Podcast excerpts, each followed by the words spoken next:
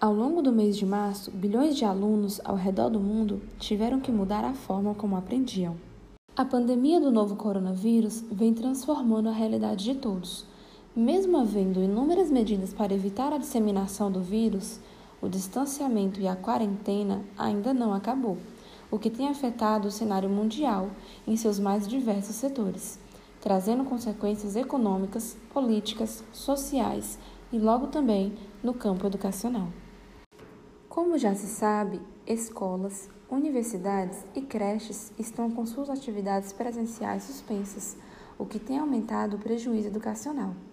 90% dos estudantes sem aula, segundo a Unesco. Dessa forma, saídas emergenciais tiveram que ser adotadas. E assim, o contato com uma nova forma de ensino, o ensino remoto. Muitas escolas ainda estão se adaptando a essa nova realidade de ensinar à distância. Este cenário ganhou uma proporção gigantesca, visto que, de uma hora para outra, as paredes da sala de aula foram substituídas pelas tecnologias digitais, o que vem sendo a solução para uns, mas um problema para outros. Vamos falar um pouco sobre isso?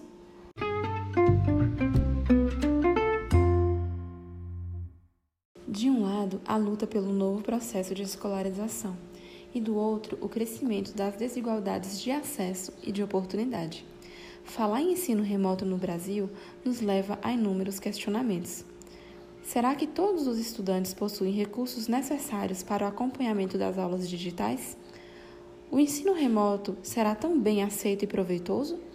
A falta de intimidade com essa nova realidade, tanto para professores quanto para alunos, é um obstáculo? É evidente que os desafios dessa transição temporária são imensos.